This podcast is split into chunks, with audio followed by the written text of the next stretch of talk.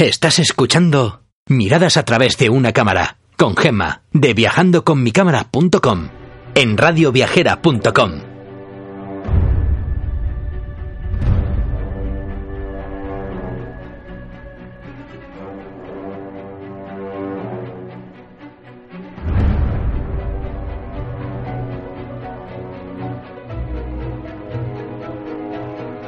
Hola viajeros, aquí comienza un nuevo programa de radioviajera.com dedicado a acercaros a esos lugares del mundo donde podréis conseguir bonitas fotografías. Soy Gema de viajandoconmicámara.com y hoy lo dedicaremos a ese país lleno de contrastes y que todavía hoy no es muy visitado, que se llama Rumanía. Este país es una extraña justaposición de antigüedad y modernidad. Los sistemas casi medievales de la zona rurales se entremezclan con la industria pesada de la era comunista y a la vez con los símbolos del capitalismo occidental. El país tiene varias zonas interesantes, aunque lo más conocido y visitado es la zona de Transilvania, ya que lo que llama la atención y despierta el interés a los turistas es el famoso castillo de Drácula. Aquí lo que vamos a hacer es no solamente pasear por esa zona, sino que vamos a recorrer un poquito el resto del país. Yo os voy a contar el viaje tal y como yo lo hice, con lo cual eh, empezaré por Bucarest, subiré hacia una zona de Transilvania, Proseguiré por Bucavina, Maramudes, visitaremos la otra zona de Transilvania y volveremos a Bucarest por una maravillosa carretera que a mí me fascinó, que es la de Transfagalasar. Así que nada, sin más dilaciones, vamos a comenzar con nuestro paseo.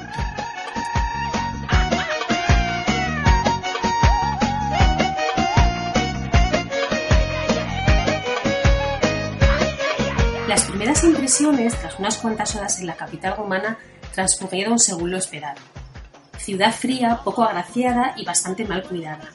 Pero según pasan las horas empiezas a descubrir esa otra ciudad de anchos y arbolados bulevares, imponentes edificios realizados entre grandes guerras, bonitos rincones, y es cuando entiendes por qué su casco antiguo se ganó el sobrenombre del pequeño París. En apenas un kilómetro cuadrado surge una gran superficie peatonal, donde se puede disfrutar de hermosos edificios históricos que muestran el urbanismo del siglo XIX y principio del XX y que no sucumbieron a los bombardeos de la Segunda Guerra Mundial. Es una ciudad llena de bonitas terrazas. Me sorprendió muchísimo el buen gusto que tienen para todo tipo de decoración, tanto en los restaurantes, en los bares como en los cafés. Es un gusto que, como pude comprobar más tarde, se extiende por todo el país. Da igual el pueblito que vayas, grande, pequeño, mediano, sus cafés siempre son una auténtica delicia. De los edificios más destacados podemos encontrar la famosa iglesia Stavropulios, de un gran marcado estilo bizantino, que acoge desde la primera mitad del siglo XVII a una comunidad de monjas, las cuales me dejaron impresionada cuando a última hora de la tarde realizaron sus cánticos. Es un codo realmente espectacular, Escuchar esas finas voces en la oscuridad de la vacía iglesia, donde solo resaltaban las velas y los colores más claros de los bonitos frescos, fue una experiencia difícil de igualar. Al lado de esta iglesia se encuentra el famoso restaurante Cado Couvert, así que después de este maravilloso recital os podéis imaginar, habría que ir a conocerle. Habíamos reservado una mesa ya que habíamos leído que era bastante complicado cenar un sábado sin reserva. Es un restaurante muy muy turístico, pero realmente es muy bonito y la comida está muy buena, así que yo recomiendo desde luego ir al, bueno, pues alguno de los días que estéis por allí, ¿no? La cocina de Rumanía ofrece recetas con productos naturales elaborados de una forma muy artesanal. Las verduras están presentes en casi todos los platos, así como las especias y un característico sabor agridulce.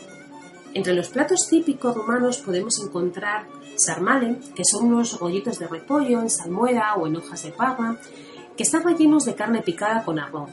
Normalmente se desecha encima nata agria y se acompaña con mamaliga, que es, bueno, pues es como una especie de sustituto del pan que se prepara con harina de maíz y se toma caliente.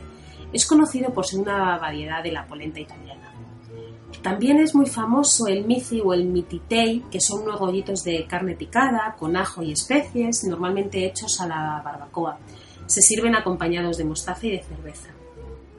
Luego está, por ejemplo, otra cosa que lo toman muchísimo, que es eh, Barza la Club, que es un plato al horno, hecho con hojas de col en salmuera también, y están alternados con otras de carne picada y con unos asados de carne de cerdo aderezada con pimienta, estragón, ajedrea y pimentón dulce. De entre sus sopas destacan la de burta, os lo digo tal y como se escribe por si lo veis allí en las cartas que sepáis, que sepáis pedirlo. Esta sopa es una especie de sopa de callos, o por ejemplo la perissoare, que es la sopa de albóndigas, la de peste, que es la de pescado, pero la reina desde luego de todas las sopas es la bean soup in bread bowl, que es una sopa a base de judías y cerdo ahumado que se sirve en el pan. A mí la verdad es que las sopas no es que me gusten demasiado porque todas me parecen bastante fuertes, pero tengo que reconocer que la que se sirve en pan está muy muy buenas. Entre los platos dulces, eh, los más famosos se encuentra el papanasi, que es una especie de donuts con queso de vaca dulce que se sirve con melaza o mermelada de frutos rojos y azúcar y que está espectacular. Eh, también me gustó bastante probar el pan dulce con crema de nueces, también estaba por allí la tarta de manzana haciendo sus estragos entre los turistas. Y hay un bizcocho típico rumano que, se rellena de, de nata y frambuesa. Bueno, está bastante bien. Yo desde luego mm, recomiendo el papanasi porque a mí, a mí me gustó muchísimo, muchísimo. Cerca del restaurante que os he comentado está la preciosa librería Cartudesti con un gran diseño interior y un encanto difícil de igualar. A mí ya sabéis que como me apasiona lo de los libros, siempre busco las librerías y aquí hay varias que merecen la pena, pero sin duda la que os he comentado es, la ideal. Otras que podéis visitar es la Humanitas, la Biblioteca, la Quiralina, no sé, están fenomenal. También hay una cosa muy chula que es eh, la biblioteca, pero no es una biblioteca normal, porque es una biblioteca militar. Así que la verdad es que me llamó mucho la atención ver una biblioteca tan monográfica, ¿no? Pero bueno, una de las plazas céntricas, que es muy animada y está muy bien, es la Plaza Unirí, que además de ser uno de los principales nudos de transporte de la ciudad, es una zona de ocio, con centros comerciales y cuenta también con un gran parque. Llamada Plaza Nacional en la época comunista por ser el lugar donde se representaba el patriotismo, hoy en día brilla más por los carteles luminosos y la publicidad que por cualquier otra cosa. La ciudad cuenta con numerosos edificios emblemáticos, parques y plazas, tales como por ejemplo la Plaza Victorey, la Plaza Natiller, la Biblioteca Nacional, el Ateneo, el Banco Nacional, el Casino, bueno, un montón de sitios bastante chulos. Pero sin duda lo que más llama la atención al visitante es el segundo edificio civil mayor del mundo, que es el Parlamento. Nos acercamos a conocer también el Museo de la Aldea, el cual, bueno, pues me gustó bastante porque es un concepto bastante diferente a lo que, a lo que en el mundo de la museología eh, estamos acostumbrados, ¿no? Está enclavado al aire libre en un área de 15 hectáreas junto al Parque de Astrao. Acoge más de 200 construcciones que representan fielmente la variada arquitectura popular de las regiones del país. Las casas de labor, las iglesias rústicas, los molinos, además están súper chulos y súper ambientados porque, porque tienen bastantes enseres, instrumentos típicos, con lo cual consiguen evocar intensamente la vida rural rumana. Uno de los días elegimos para comer la posada más antigua y mejor conservada de Rumanía, la Hanului Manuk. Hoy está convertida en un precioso restaurante, fue construida en 1808 por el poderoso y rico comerciante armenio Manuel Marzai, la cual sirvió de albergue y negocio para los comerciantes de la zona y es un lugar de encuentro para, bueno, pues hoy en día para todos los turistas, pero también para los lugareños. Desde luego que os recomiendo acercaros aunque no comáis porque es un sitio emblemático y eso sí, si vais a tomar algo, no pidáis sus limonadas, que mirad que están buenas en cualquier terraza, en cualquier bar, en cualquier café, pero allí, bueno, está bastante, bastante, bastante malas y encima son carísimas.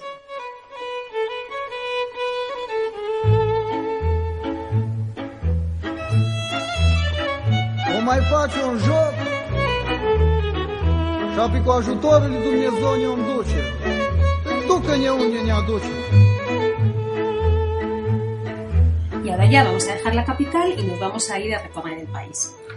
Desde Bucarest nos acercamos al monasterio de Cernica. Está situado a 17 kilómetros de la ciudad. Fue construido en el siglo XVII en medio de un tranquilo lago y rodeado de bosques. Este monasterio ortodoxo está formado por la iglesia de San Jorge y la de San Nicolás, además de ser un museo de arte sacro al cual la verdad es que no entramos.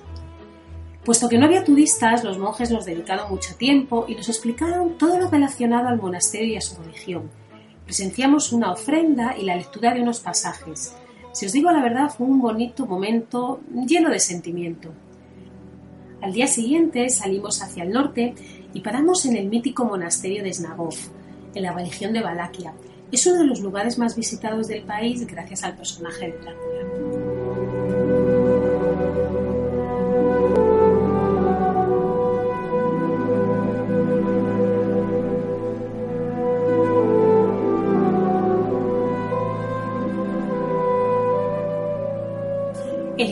Paisaje de Lagos ha sido un espacio turístico sobre todo para los habitantes de Bucarest, ya que se encuentra situado en una pequeña isla muy cercana a la ciudad.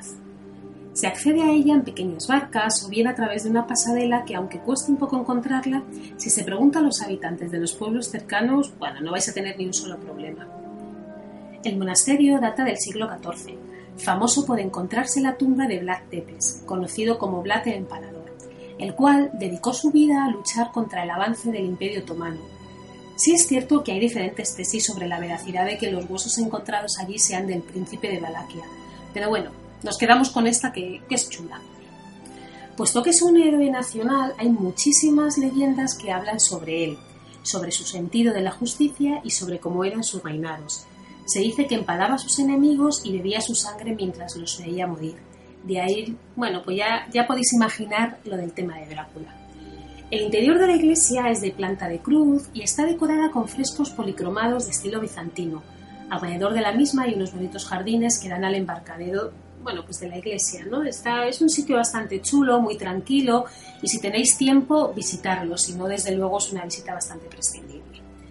Después fuimos hacia la conocida Perla de los Cárpatos, situada junto al Valle Praova, a unos 135 kilómetros más o menos al noroeste de Bucarest. Este precioso emplazamiento destaca por sus grandes hoteles y su magnífico casino, pero si hay algo que reclama al visitante es el destacado castillo de Penes. Es de un estilo neorrenacentista, de inspiración romántica alemana, fue construido entre 1873 y 1914 y desde luego es el sitio ese donde pierdes el gusto, mm, donde yo siempre digo que vais a conseguir la fotografía balsámica.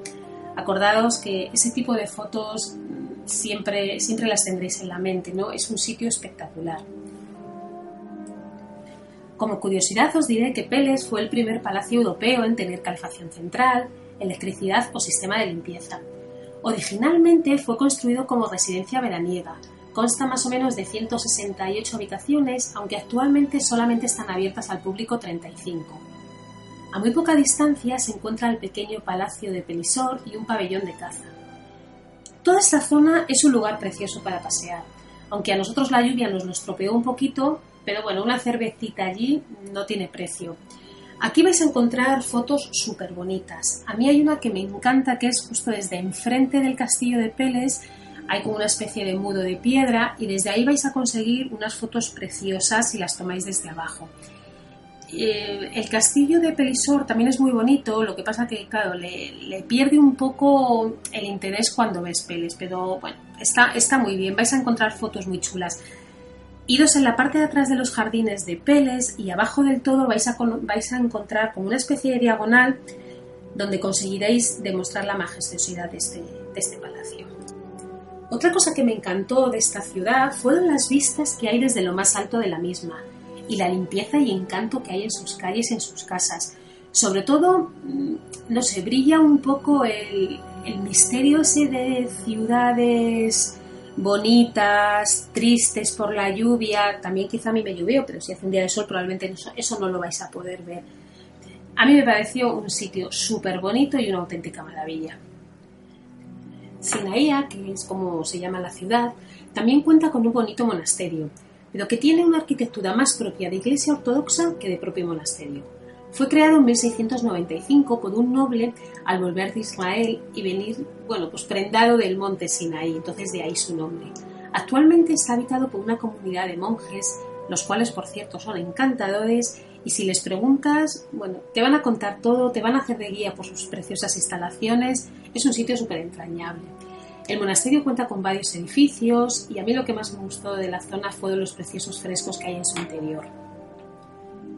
Después eh, dejamos este bonito pueblo y proseguimos hasta la población de Bram, situada sobre la frontera entre las regiones de Transilvania y Valaquia, para visitar, está claro, el famoso castillo de Bram, conocido comúnmente como el Castillo de Drácula, debido a que, ya sabéis, Bram Stoker situó aquí el hogar de su famoso poema. No hay una teoría clara ni única sobre por qué se situó en este lugar, ya que el escritor, según comentan, no visitó nunca Transilvania, ni hay evidencias de ninguna relación directa entre este castillo y el verdadero Black Tepes. Pero lo que sí que es cierto es que sus preciosas torres y torreones le dan un toque misterioso y es un lugar del que no se pasa de largo. Sin duda es el lugar más turístico del país y por supuesto no dejéis de ir porque es muy chulo. Es una mansión medieval muy bien conservada, construido en lo alto de una roca donde se encontraba la fortaleza de la época de los caballeros teutónicos de 1212. El castillo cuenta con un bonito lago y además con unos muy muy cuidados jardines. A las afueras del castillo se encuentra una vez más numerosos puestos de souvenirs donde las camisetas y las tazas de Drácula, bueno, pues se cuentan por cientos. A mí de aquí me gustan muchísimas fotos. Las de interior, bueno, pues, pues la verdad es que todas, porque está muy bien ambientado y desde las terrazas es bastante chulo lo que veis enfrente del castillo. Pero desde luego del exterior las que más me gustan son las que se hacen desde el propio lago. Ahí vais a poder eh, hacer unas fotos mm, en vertical muy chulas. El castillo está bastante alto, con lo cual lo vais a coger desde abajo y son bastante bonitas. Si queréis también otra perspectiva mm, bastante chula, coged el coche y ir hacia afuera de la ciudad y hay un momento donde hay un puentecito muy chiquitito y desde ese puente se cogen las torres también bastante chulas. A muy pocos kilómetros de Bram se encuentra la pequeña Masnov, conocida por su fortaleza medieval, construida en el siglo XIII por los caballeros teutónicos sobre una colina rocosa. Rasnov fue diseñada como un lugar de refugio para el pueblo y prueba de ello es que contaba con una escuela, una capilla y otros edificios más comúnmente asociados a un pueblo. Para acceder a la fortaleza hay un funicular desde el centro de la población, también hay un trenecito tirado por un tractor que sale desde el aparcamiento, pero vamos, que andando desde el aparcamiento no son más de 10 minutos. Pese que todo el mundo aquí dice que las mejores fotos son las que se obtienen desde abajo de la fortaleza, eh, bueno, yo creo que sí, que son chulas, son bonitas y el día está despejado, la fortaleza se coge desde abajo bastante bien. Pero a mí las fotos que más me gustan son las que se hacen dentro de la propia fortaleza. Hay una zona que está un poquito ambientado con de cómo estaba antes, ¿no? de las tiendecitas, de las habitaciones, siempre hay gente con música, entonces no sé, a mí esas fotos me gustan bastante más que las de la propia fortaleza, pero en cualquier caso ahí vais a poder coger perspectivas desde cualquier sitio de la ciudad. Hay otra cosa también que me gustó muchísimo de esta ciudad, que es su bonita iglesia gótica y me llamó muchísimo la atención sus antiguos bancos. Ahí no dejéis de fotografiarlos porque es una cosa curiosa y que habitualmente no lo vais a encontrar en ningún otro sitio. Si además queréis pasar una tarde agradable, nosotros comimos en una entrañable terraza llamada la Turistul, donde la comida estuvo bastante bien y muy barata. Y lo mejor de todo fue que los camareros nos dieron una clase magistral sobre la cerveza rumana. La cerveza es una de las bebidas más demandadas del país, de ahí que sea el sexto país europeo más consumidor. Existen muchas marcas locales, además de las más conocidas de Europa, y en cada octubre se organiza en Brasov un festival parecido al que hay en Alemania. Entonces, pues nada, estuvimos probando unas cuantas y, bueno, pues mm, así os dejo, os dejo así pinceladas sobre ellas. Hay, una que a mí me gustó mucho que se llamaba la Timisodeana, que es proveniente de Timisoara, que fue la primera fábrica de cerveza del país creada en 1718. También está la Ursus, que la fábrica se encuentra en la región de Cluj-Napoca, luego hablaremos de esa ciudad cuando pasemos por allí. En el siglo XVIII se creó una de las cervecerías y los jesuitas del monasterio de Calvadia abrieron una casa de cervezas, donde alquilaban a terceros para su explotación. Esto, bueno, es una práctica bastante extendida, ¿no? En la época, donde muchas de otras parroquias también eran propietarias de las cervecerías. La verdad es que mm, está buena, está buena y, bueno, hay que probarla. También podéis probar la Silva, que proviene de Transilvania. Esta comenzó en 1974 con la aparición de alguna cervecería en la ciudad de Regin. Luego también está la cerveza Ziuk, que toma su nombre de la región Mircurea Ziuk y es elaborada con agua de los manantiales de la región de Arguita. Tiene una versión con limón muy demandada por los rumanos y a mí la verdad es que me encantó. Eh, la propia de Brasov se llama Azuga y aunque ha sido muy demandada por los habitantes del país, en 2008 quebró y fue adquirida por una multinacional que sigue intentando relanzar la marca.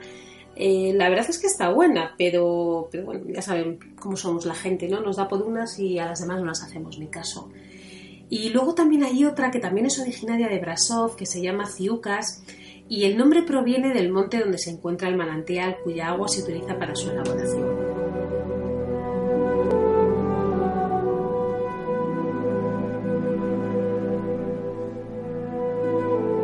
Desde esta ciudad, al día siguiente nos acercamos a ver el conocido refugio de osos más grandes de Europa, en el Parque Nacional de Cernesti. Si os animáis y vais, este es el sonido que oiréis a lo largo de todo el trayecto.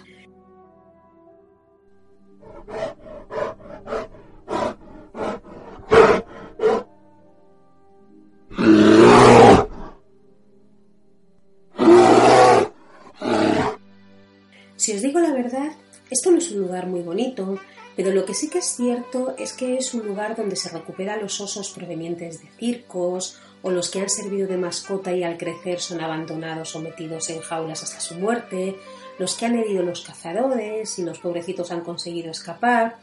No sé, yo que no soy muy partidaria de tener a los animales así, eh, reconozco que por lo menos les curan y les cuidan bastante bien. La visita no es gran cosa, tras ver una película sobre su fundación te dan un pequeño paseo por el refugio donde se pueden ver a estos ositos eh, en un entorno mm, más o menos natural. Yo como soy fanática de los animales, a mí me gustó ir. Bueno, después eh, nos acercamos al Parque Nacional de Piatra Craiului, me parece que se llamaba, para acceder a Magura, a través de una carretera que la verdad estaba fatal, bueno, como casi todas, pero es que esta ni siquiera estaba asfaltada pero desde luego si queréis ver carretera bonita con paisajes bonitos, esto es de una belleza increíble. Este parque no os lo perdáis en coche andando, no sé, en bici, porque es un sitio de verdad espectacular.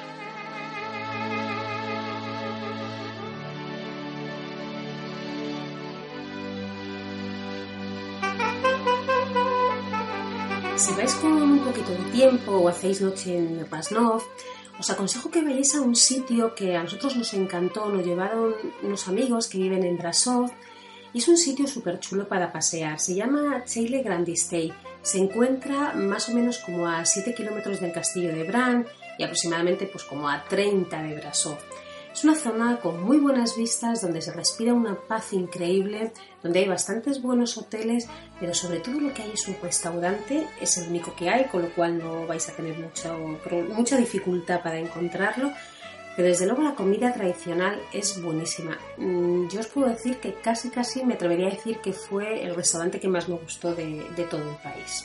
Y ahora vamos a proseguir hacia la preciosa Brasov, pero en vez de ir por la carretera normal, que si pones en Google Maps es por donde te va a llevar, lo vamos a hacer por la vía Poyana-Brasov, que está ubicada en el macizo de Postavaro, a más mm, de mil metros sobre el nivel del mar. Esta carretera es la que pasa por la estación de esquí, con lo cual os podéis imaginar, es realmente bonita, transcurre entre bosques, donde todo lo que ves a tu alrededor es naturaleza en el estado más puro. De verdad, si vais a ir a Brasov desde Rasnov, eh, no vayáis por la carretera convencional. Esto son unos poquitos más de kilómetros, pero el paisaje es realmente bonito y vamos, vais a poder hacer unas fotos increíbles. La estación de esquí, lógicamente, si vais en verano no la vais a ver con nieve, pero hay unos sitios donde vais a estar parando continuamente un montón de lugares con caballos, la gente con sus, con sus bicis, de picnic. No sé, a mí el camino ese me, me gustó bastante. Y bueno, y por fin llegamos a, otro sitio que también es muy turístico y no me extraña porque es una ciudad preciosa, que es Brasov. Es el centro y el eje de Transilvania, con diferentes estilos góticos, barrocos, renacentistas en sus edificios. Fue fundada por los caballeros teutónicos del siglo XIII para luego ser poblada y fortificada por sajones. Pasear por la ciudad es como pasear por un escenario de bonitas casas de colores. A través de su importante arteria peatonal, que se llama la calle Republici, se llega a la antigua plaza del ayuntamiento, donde sus preciosas terrazas y sus impresionantes edificios con fachadas, bueno, os podéis imaginar súper decoradas, hacen que pasear por esa ciudad, mm, no sé, sea, sea un espectáculo. A mí me, me pareció súper chula. En el centro de la plaza encontramos el Museo de la Historia de Brasov y la llamada Torre del Trompetista, que se utilizaba en la Edad Media como torre de vigilancia.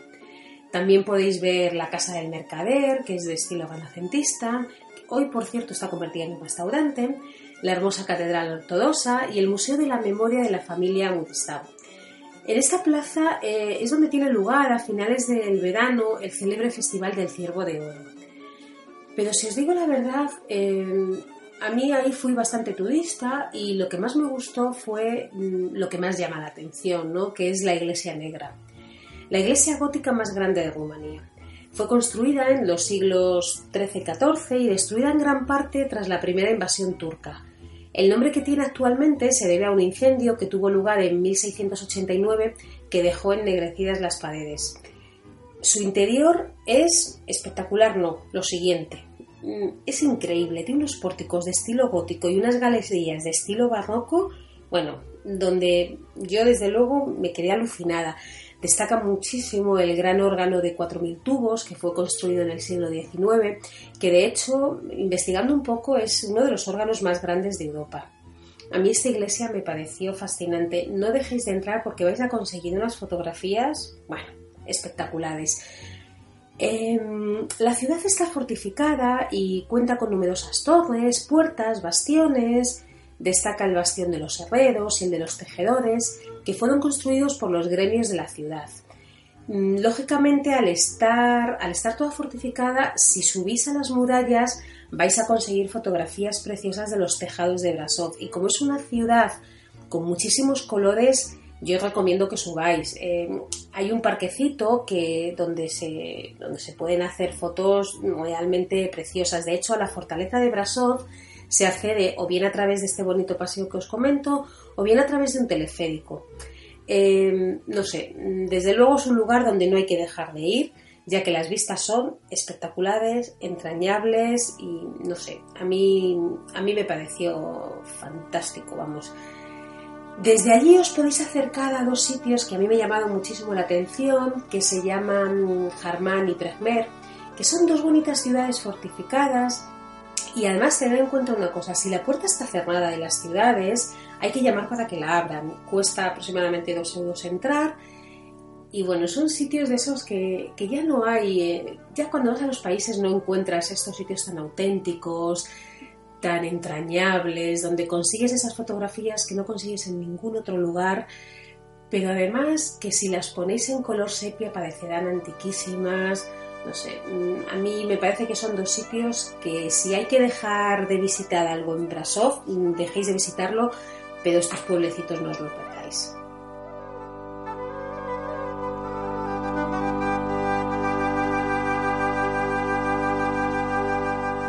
Ahora vamos a proseguir hacia una de mis zonas favoritas del país, que es hacia la zona de Bucovina, y para ello nos vamos a ir atravesando las preciosas gargantas de Vikaz. Este impresionante cañón está formado por el río Vikaz y es una vía de paso natural entre las regiones de Moldavia y la de Transilvania. Transcurre más o menos a lo largo de 8 kilómetros entre las poblaciones de Lacunosu y Vicazul, formando parte del Parque Nacional donde se encuentra el, el Está considerado como una maravilla natural por el curioso bosque de troncos de árboles muertos que emergen de sus aguas turbias. Es un lago increíble, no dejéis de visitarlo porque normalmente la gente lo que hace es que cuando pasa por las gargantas se queda en el lago que ve desde la carretera, que es por supuesto precioso, hay unas fotos de vinas, pero subir por la ladera porque de verdad que son, son lugares increíbles y vais a conseguir unas fotos muy chulas que yo desde luego no las había visto en, ningún sitio. Cerca de Vicaz se encuentra Pietranem, Está rodeada de montañas y ahí podéis encontrar sitios chulos como la Plaza de Estefan, la Iglesia de San Juan, la Torre de la Campana, el teatro, la Casa Lalu. Pero bueno, yo la verdad es que estuve un ratito, tampoco estuve mucho más, porque habíamos elegido para dormir la ciudad de Agapia, bueno, ciudad por llamarla de alguna manera, porque la verdad es que son pequeñitas aldeas. Al llegar fuimos paseando hasta el monasterio de la población por una tranquila carretera donde únicamente nos cruzamos con algunas monjas realizando su paseo diario. Entramos en el precioso y cuidado monasterio construido a mediados del siglo XVII y su iglesia, construida varias veces desde entonces. Está dedicada a los arcángeles Miguel y Gabriel. Hasta el año 1813 estuvo ocupado por monjes, pero desde entonces son monjas las que viven en él y se dedican a cuidarlo y a tejer alfombras y bordados, mm, vamos, los cuales tienen una fama increíble. Al salir accedimos al museo con una colección de objetos con un valor artístico histórico fantástico. Fue muy curioso porque una encantadora monjita, en un inglés la verdad no muy fluido, nos explicó todas las estancias del mismo, fue uno de los ratos más bonitos que pasamos en el viaje. La mujer era un verdadero encanto, súper risueña, a mí me chiflaba cómo se esforzaba por hablar con nosotros y decía que le encantaba practicar su inglés. Aunque el museo cerraba a las 7, bueno, imaginaos, estuvimos con ella hasta las 8 y media de la noche. No sé, es un sitio muy chulo. Si la veis, vamos, vais a saber quién es porque tiene una carita para comérsela a besos, vamos. Una vez más pudimos comprobar el carácter del pueblo romano. Son súper amables, afectuosos y ellos siempre intentan mostrarse lo mejor de su país pero siempre lo hacen a través de sus sonrisas. Y eso es una cosa que os vais a traer del país que no se reflejan en las fotos, por muchas fotos que hagamos a las personas, porque es verdad que te llegan un poco a, lo que decimos, ¿no? Te llegan al alma, son súper cariñosos. Bueno, al día siguiente visitamos otros dos monasterios, uno fue el de Baratek, que fue fundado en el año 1785, y aunque la iglesia principal data de 1841, Mm, el templo, vamos, lo que es el monasterio es anterior. Aquí vive más o menos unas 600 monjas, está tan bien cuidado que el recinto parece, bueno, que lo estrenaron antes de ayer.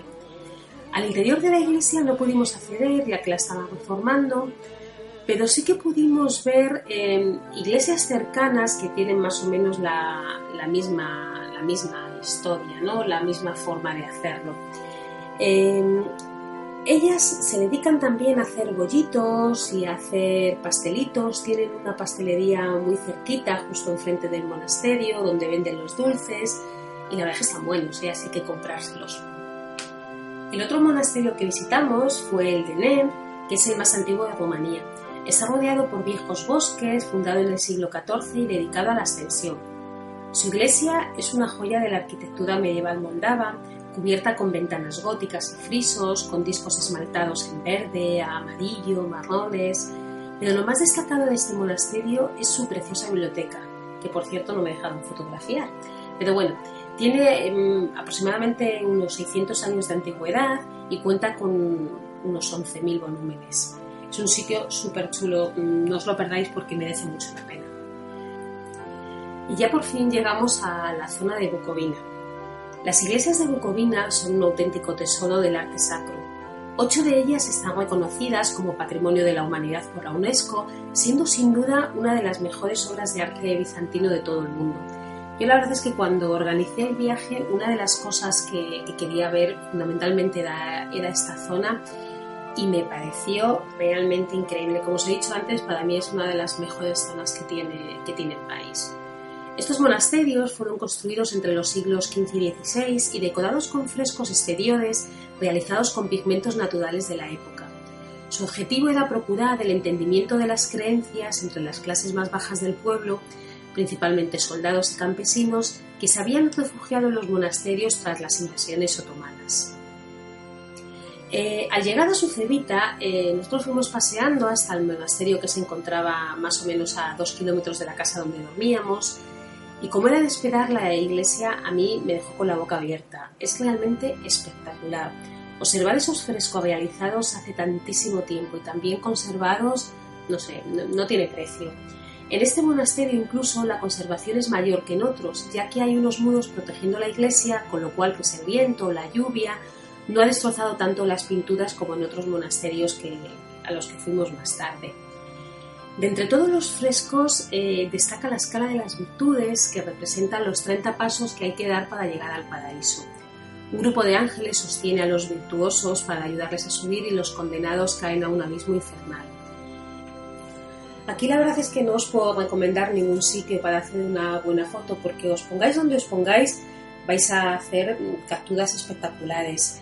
A mí sí que me gustan mucho las que se hacen desde el césped, desde el propio jardín, porque se coge toda la iglesia desde abajo y además si cogéis alguna florecita y tal, bueno, pues a mí me parece que adorna mucho a, a ese espectacular sitio con esos colores realmente increíbles, ¿no?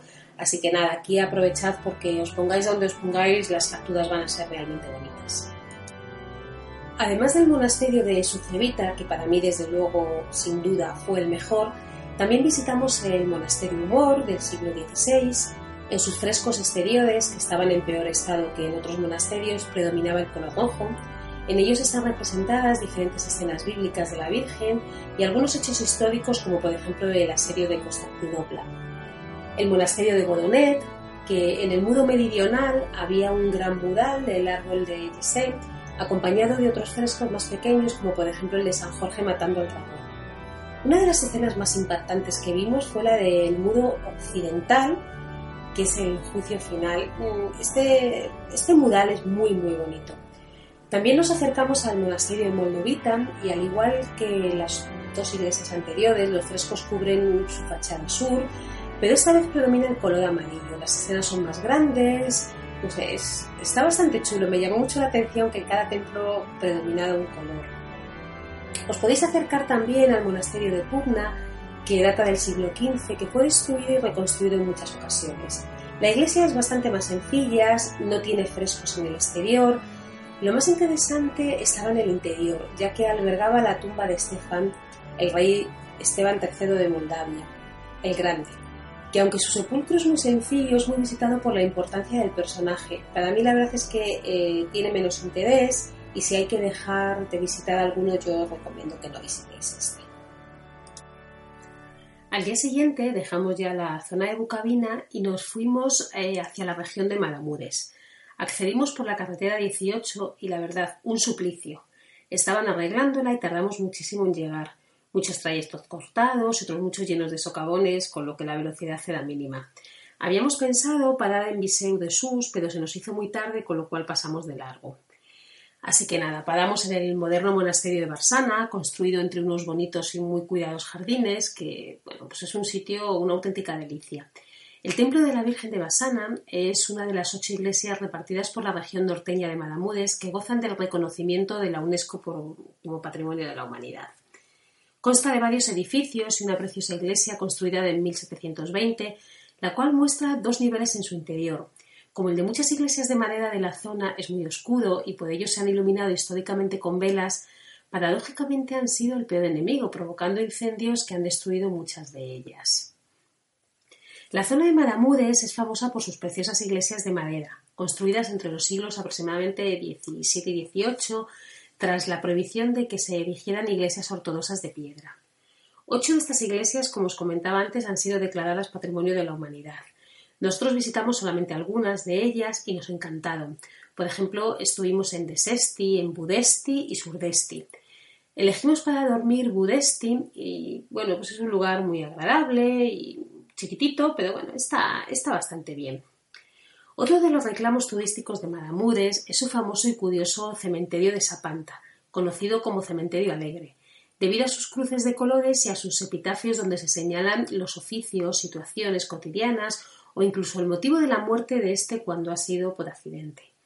Las primeras tallas fueron del siglo XX, mm, lo que pasa que fueron aproximadamente 1935 y las realizó eh, Stan y Joan Patras, las cuales fueron muy exitosas y desde ese momento los habitantes de la ciudad decidieron dotar de color un momento tan triste que es la, despedida de familiares y amigos. ¿no? Eh, es un sitio muy curioso, muy chulo, que la verdad mm, merece mucho la pena verlo porque son súper curiosos. Además, cuando entras allí, no parece que estás en un cementerio, es, un sitio agradable. Entonces, bueno, acercados porque vais a conseguir fotos no bonitas, porque fotografía de un cementerio desde luego no es bonito, pero sí curiosas. Desde ahí nos acercamos al monasterio, donde no hubo nada que nos sorprendiera, ya que es similar a, los que ya habíamos estado. Así que si no tenéis tiempo, eh, visitar solamente el cementerio. pero lo que sí que recomiendo es acercarse al Memorial de las Víctimas del Comunismo y la Resistencia, ubicado en una antigua prisión construida en 1897. Durante su actividad tuvo usos diversos y alojó a prisioneros de diversa índole también.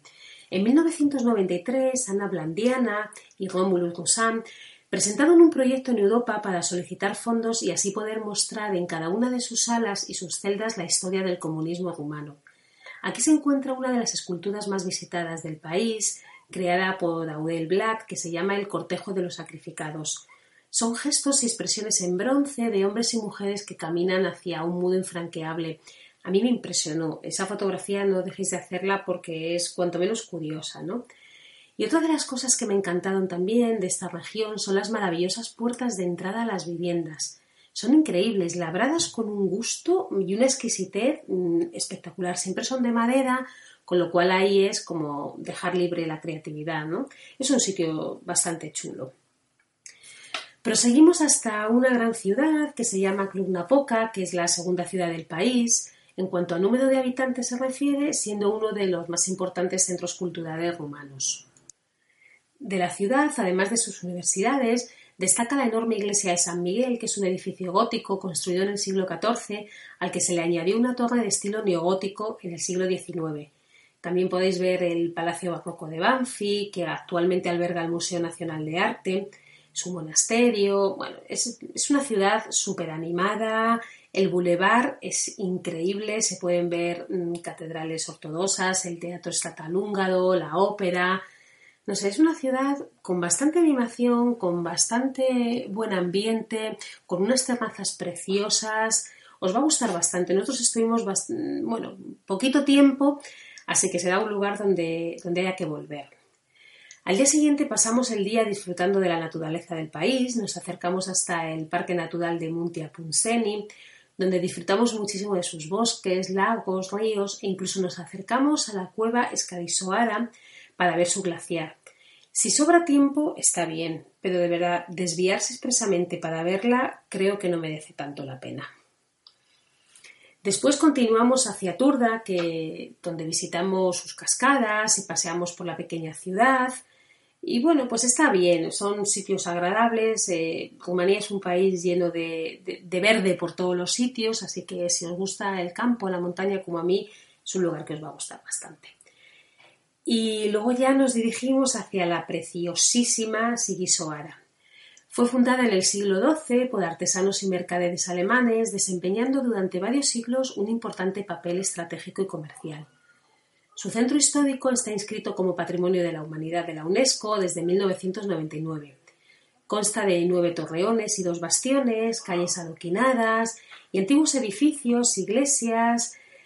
Eh, es muy famoso acercarse al lugar donde nació Vlad Tepes. Hoy en día se puede visitar su habitación. Es un sitio realmente súper turístico y además han creado un restaurante.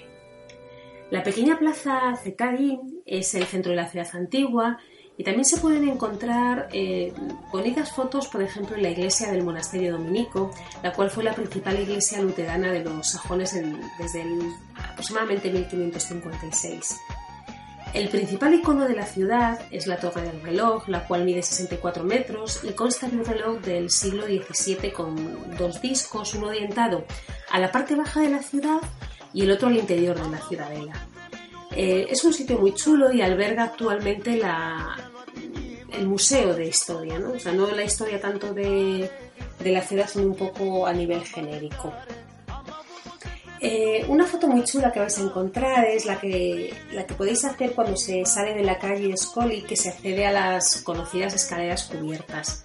Son 172 escalones que dan acceso a la iglesia de la colina, que está situado, pues, lógicamente, en la parte más alta de la ciudad. Desde ahí también vais a poder conseguir bonitas capturas de, los tejados de la misma. Nosotros desde esta ciudad nos acercamos a algunas de las aldeas fortificadas de Transilvania, que muchas de ellas también son patrimonio de la humanidad. Solamente nos dio tiempo a visitar las más famosas y las que más me gustaron fueron las de Viertan y las de Biskri, que son famosas por conservarse desde la Edad Media sin grandes cambios y bueno, pues tienen unas preciosas iglesias fortificadas. Para llegar es un poco complicado porque las carreteras no están asfaltadas, pero si tenéis tiempo acercados porque bueno, os llevaréis un buen recuerdo.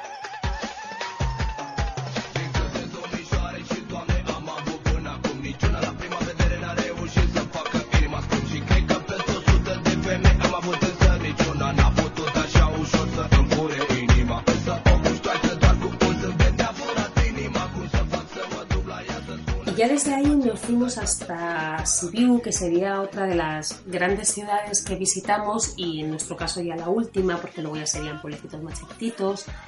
Y aquí pasamos un par de días. Es un sitio muy bonito, muy recomendable. A mí, desde luego, me parece que junto, por ejemplo, a Sibisoara o Brasov son sitios que no podéis dejar de visitar. Em, la ciudad fue fundada por los colonos sajones y durante el 1692 y 1791 fue la capital del Principado de Transilvania. Y por ejemplo en 2007 fue junto con Luxemburgo capital europea de la cultura. Quizá pueda decir que esta preciosa ciudad con distintivo germano mm, fue la que más me gustó de todas. En la parte vieja de la ciudad tiene dos zonas, la alta y la baja. En la alta se encuentran la mayoría de los lugares históricos de la ciudad y la baja se caracteriza por sus calles adoquinadas, murallas y torres defensivas. Eh, me parece bastante bonita la torre del ayuntamiento que fue construida en el siglo XIII, que está ubicada en la Plaza Mayor. En esta misma plaza también se encuentra el Palacio de Brupental, que es de un barroco tardío que alberga el museo. Es una muy bonita colección de arte rumano. Si podéis, no dejéis de visitarla. Como os he comentado, es una ciudad con mucho ambiente, preciosos restaurantes, bonitos cafés. Su oferta cultural y de ocio es muy amplia. De hecho, nosotros estando allí, además de ver un campeonato de y playa en una de sus plazas chulas, pudimos ver un maravilloso concierto de música clásica gratuito en la plaza. Eh, no sé, es un sitio que a mí desde luego me sorprendió muchísimo. Tenéis que probar una cosa de allí, si sois golosos, que se llaman los gusi, que son como una especie de bollos rellenos, bueno, fundamentalmente de chocolate, aunque se venden de todo, hay de mermelada, de queso, hay aproximadamente, no sé, 20 o 30 tipos. A mí, desde luego, los de chocolate me parecieron que estaban espectaculares y los de arándanos también. Mm, se venden en pequeñitas tiendas que, que solamente se dedican a eso. Están buenísimos y son súper baratos. En otra plaza cercana a la Plaza Mayor, que es la Plaza Wet, se ubica la Catedral Evangélica. Eh, me gustó mucho, mucho la, llamada Plaza Pequeña, donde se encuentra el Museo Farmacéutico, que además de mostrar los típicos utensilios, muestra objetos de, Samuel Bond, fundador del primer laboratorio homeopático. El gran icono de esta plaza es el Puente de los Mentirosos, el cual está adornado con flores de colores que me recordaba una vez más a muchos de los bonitos pueblitos alemanes. No os perdáis, por supuesto, la catedral ortodoxa y los restos de la antigua muralla. Yo me quedé con bastantes ganas de ir al Museo de Civilización Tradicional Popular, pero bueno, pues por tiempo no, no fue posible. Pero si podéis hacerlo, tiene muy buena fama. Y ya desde Sibiu lo que hicimos fue eh, irnos hacia Uneodoara para visitar su castillo, conocido como el Castillo Corvino, ya que en 1409 el rey de Hungría otorgó la propiedad a Von Hundayi como símbolo de gratitud por las batallas liberadas a su señor. Eh, para, llegar a este castillo hay que desviarse un poco de las rutas más turísticas, pero es un castillo preciosísimo, fundamentalmente su exterior, porque el interior, bueno, la verdad es que es como todos, ¿no? Eh, su exterior es súper chulo. A través de una pasarela que se apoya en gruesos pilares se salva la altura del, desnivel, ¿no? dando acceso al castillo. Está decorado con un montón de elementos renacentistas y de un gótico tardío. Eh, su recorrido, si lo hacéis, lleva por salones y estancias repartidas en tres plantas o niveles, como por ejemplo el Salón de los Caballeros, la capilla del siglo XV, las, las mazmorras, pero lo bonito realmente eh, son las fotos que se obtienen desde fuera. Es decir, vosotros vais a ver el castillo y una carretera principal. Pues si cogéis la carretera que está justo a la derecha, más o menos a 300 metros, vais a poder parar y vais a conseguir las fotos más espectaculares que os podéis imaginar de ese castillo. Mm, si tenéis tiempo no dejéis de ir, si no, lógicamente, bueno, está un poquito alejado de, la zona turística, ¿no? Y a partir de aquí eh, empezaba, empezaba ya a llegar ¿no? otro, otro de los lugares más esperados para mí del viaje junto a Bucavina, que era pasar las preciosas carreteras de montaña que son la Trasalpina y la San. La primera de ellas está situada en la cordillera de los Cárpatos meridionales, conocidos también como Alpes de Transilvania, sobrepasa los 2.000 metros de altura sobre el nivel del mar y transcurre desde el pueblo de Novaci pues hasta más o menos hasta Sebes, ¿no? que pertenece al distrito de Alba. Su punto más alto es el pico de Urdele y tiene unas vistas espectaculares. Los tramos son bastante abiertos, pero hay zonas en las que vas entre bosques y cuando hay viento los pinos se mueven tantísimo que parece que sus ramas te abrazan. De verdad que es de peli de miedo. Es un subidón de adrenalina total. Tened bastante cuidado porque después del deshielo hay corrimientos de tierra y os puede pasar lo que me pasó a mí, que se caigan pinos justo cuando vais a pasar y la verdad es que da un poco de mieditis. Y luego mi favorita, la carretera de Transfagada-Sam, mm, para mí no tiene, no tiene precio, fue ideada como ruta militar estratégica para atravesar el sur de los Cárpatos y está considerada como una de las diez carreteras más espectaculares del mundo. El trayecto atraviesa las montañas de Padam, paralelamente al Valle Olt y al Valle de Fiu. Se suele recorrer eh, habitualmente desde Sibiu a Curtea de Arges. Las fotos más conocidas de la mítica carretera se realizan en la cara norte de la misma. Ahí se encuentra el teleférico para acceder al lago glacial de Balea y a la mayor cascada del país durante el invierno. Nosotros desde luego fuimos, fuimos en coche, subimos hasta el lago y os puedo asegurar que esta es una de las carreteras que yo más ganas tengo que, hacer en moto porque es, bueno, es como la locura para los moteros, ¿no? Es, es una carretera espectacular. Yo os recomiendo que, que la cojáis desde Sibiu subáis por la cara norte, que se recorren varios kilómetros, se llega al lago glacial que os comentaba, y luego ya podéis descender por la cara sur a través del túnel. Esta parte es verdad que muestra una carretera más alpina, ¿no? con, toda la gama de verdes que te puedes imaginar, se va bordeando el lago Vidrau, es muy chulo, se llega hasta la presa, pero por supuesto lo, espectacular de esa carretera es la subida desde Sibiu hasta, hasta el lago. A la bajada de esta carretera podéis parar en el castillo de Punari, que se supone que es el auténtico lugar donde vivió Black Tepes. Nosotros no pudimos parar porque había pistosos en su cercanía y no te dejaban acceder. Nosotros desde ahí fuimos hacia Curtea de Arges, que para mí la verdad es que no tiene nada destacado. Y luego ya eh, proseguimos hacia, hacia Bucarest porque había llegado nuestro final, de, nuestro final del viaje tristemente porque de verdad que es un país totalmente recomendable. Y ahora, antes de seguir hablando sobre los libros que he leído y que me gusta tanto recomendar, os voy a dejar unas impresiones eh, sobre el país de mi gran amigo Carlos, gran viaje del fotógrafo.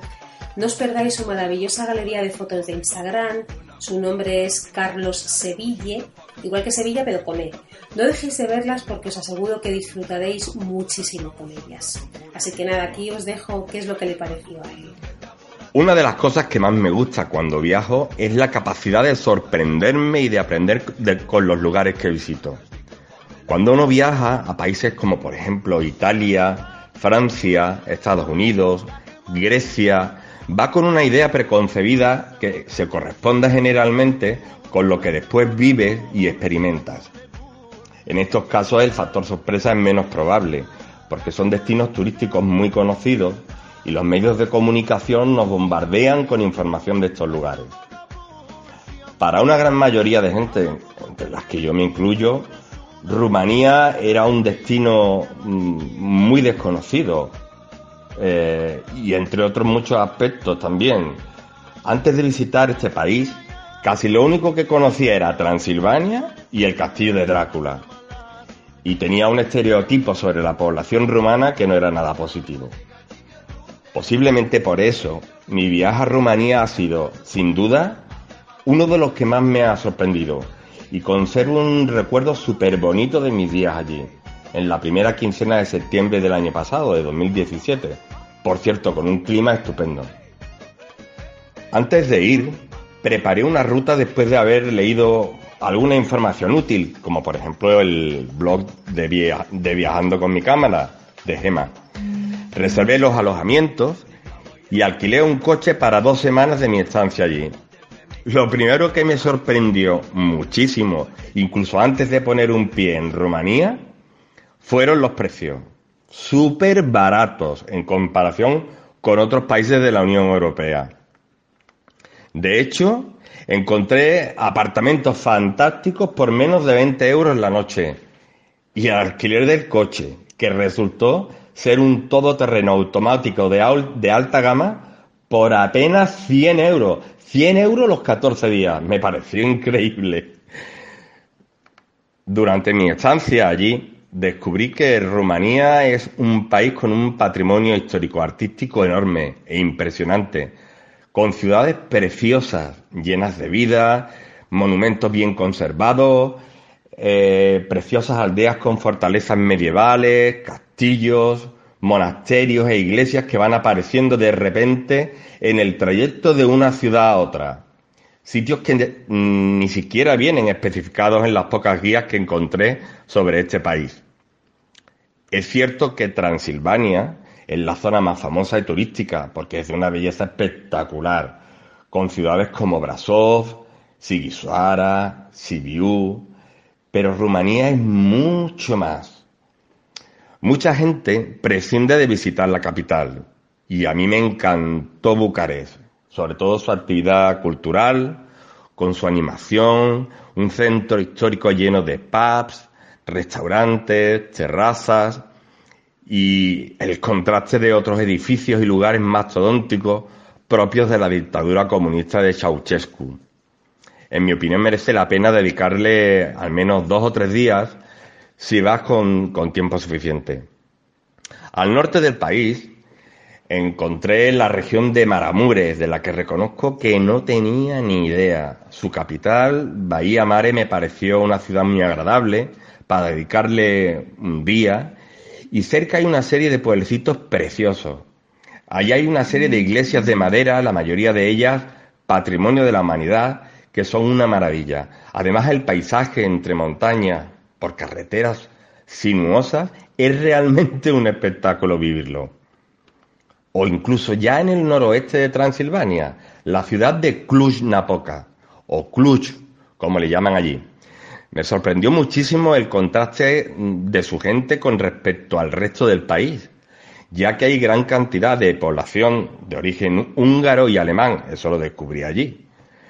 Me pareció una ciudad muy señorial, que además cuenta con el encanto de los tranvías que tanto me gustan y que, por cierto, también los hay en, en Bucarest. En Cluj-Napoca hay un gran número de universidades y eso le da muchísima vida y animación, especialmente de gente joven. Sin duda me pareció la ciudad con mayor desarrollo y nivel de vida de Rumanía. Además de sus ciudades y pueblos, este país me sorprendió sobre todo por la belleza de sus paisajes, de su naturaleza, con zonas prácticamente vírgenes, montañas llenas de una vegetación impresionante, lagos, sí, lagos de todos los tamaños, y llenos de encanto. Y el recorrido en coche por la famosa carretera Transfagarsán, que me costó muchísimo aprenderme el nombre, atravesando los montes Cárpatos, fue una aventura increíble que no voy a olvidar nunca. En cuanto a su gente, y en contra de los tópicos y prejuicios que ya casi todos tenemos antes de ir, el pueblo rumano lo encontré muy hospitalario, servicial y, amigable. Me sorprendió mucho su patriotismo y su profunda religiosidad. De hecho, me llama la atención las iglesias abarrotadas de gente de todas las edades. Muchos de ellos saben hablar español. Sí, sí, y se esfuerzan por practicar contigo. Es curioso. Lo han aprendido bien por haber vivido en España durante años o por las telenovelas latinoamericanas que ven en la televisión. ¿Y qué decir de su gastronomía? Madre mía, con lo que me gusta a mí comer. Me encantó todo lo que comí y a precios súper baratos. En definitiva, Rumanía es un país que ofrece muchísimas cosas que ver y que hacer, con una enorme variedad de paisajes y culturas. Un patrimonio monumental impresionante, gente encantadora, rica gastronomía y los precios súper baratos. Lo recomiendo a toda la audiencia de este programa y por supuesto yo espero volver pronto. Chao, nos vemos. Y ahora ya para finalizar, como siempre os recomendaré esos libritos que me acompañaron en mi viaje. Me gustó bastante el libro de Norman Manea, El sobre negro. Eh, está ambientado en el Bucarest de principios de la década de 1980. Un hombre excéntrico y rebelde de mediana edad, llamado Tolea, fue un antaño profesor universitario y ahora recepcionista del hotel, decide investigar las causas del suicidio de su padre que fue bueno pues hace 40 años, con lo cual mm, visita bastantes sitios de Bucarest y bueno pues os ubica bastante bien en la ciudad. También está muy bien el de Gerta Müller, el de Todo lo que tengo lo llevo conmigo, que se basa en la historia profundamente individual de un hombre joven.